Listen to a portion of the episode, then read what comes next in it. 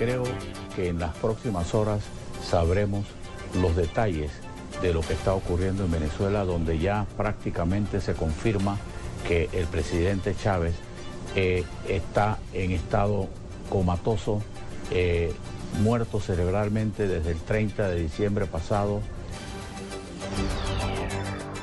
De esta forma, el ex embajador de Panamá ante la Organización de Estados Americanos, OEA, Guillermo Coches, afirmó al diario panameño La Estrella que el presidente de Venezuela, Hugo Chávez Frías, tendría muerte cerebral desde el pasado mes de diciembre. Coches aseguró que en esas condiciones habría llegado desde Cuba. Pasamos a información nacional porque dos días tiene un concejal de Campo Alegre, Huila, para salir del municipio según una amenaza que recibió a través de un panfleto. La noticia con Edgar Donoso. Hasta la casa del concejal de Campo Alegre, Jackson Miller Toledo, llegó un panfleto donde las Fuerzas Armadas Revolucionarias FARC lo declaran como objetivo militar debido a su cargo en el municipio de Campo Alegre. He sido declarado objetivo militar por parte de la columna móvil Teófilo Forero de la FARC opera en esta región. Manifiestan que tengo un plazo para poder renunciar y abandonar el municipio de 48 horas y me advierten que si no lo hago, pues estarán atentando contra mi vida y contra la vida de mi familia, de mis hijos. La seguridad del concejal fue reforzada, igual que la de su familia, mientras que las autoridades competentes investigan la procedencia de este documento que crea su sobra nuevamente en la capital arrocera del Huila. En Neiva, Edgar Donoso, Blue Radio. Son las 3 de la tarde, 3 minutos en Blue Radio. Retomamos la información con la que iniciamos este boletín, estas declaraciones del ex embajador panameño ante Guillermo Coches. Vamos a Venezuela con nuestra corresponsal permanente, Lisset Villafranca. Lisset, buenas tardes.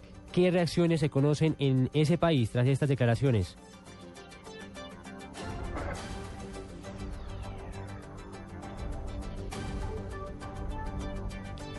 Lisset.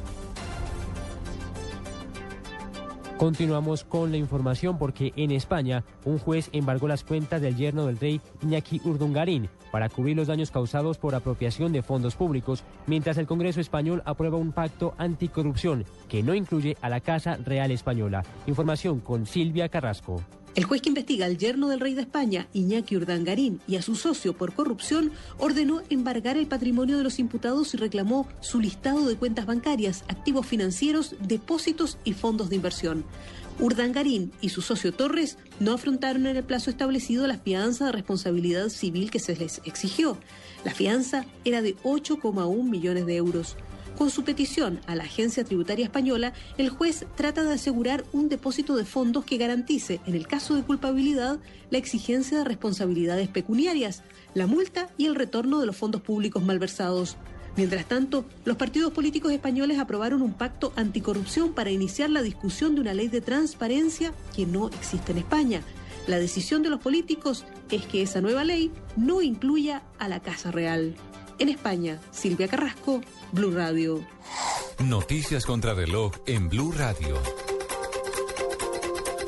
3 de la tarde, 5 minutos en Blue Radio. Noticia en desarrollo. Un juzgado de Cali decretó en las últimas horas la libertad del ex senador Juan Carlos Martínez Sinisterra dentro del proceso que se le adelanta por sus presuntos nexos con el narcotráfico. Esta decisión se da por vencimiento de términos, aseguró su abogado Alfredo Montenegro. Estamos atentos a la denuncia realizada por el concejal Roberto Inestrosa en Bogotá, que asegura que hay por lo menos seis micos dentro de la propuesta de modificación del cobro de valorización presentada al Consejo por parte del distrito. La cifra que es noticia a esta hora, 559 millones de soles, equivalentes a unos 218 millones de dólares. Esto fue lo que incautó la policía del Perú en contrabando durante todo el 2012, según el Ministerio de la Producción. 3 de la tarde, 6 minutos. Continúen con Blog Deportivo.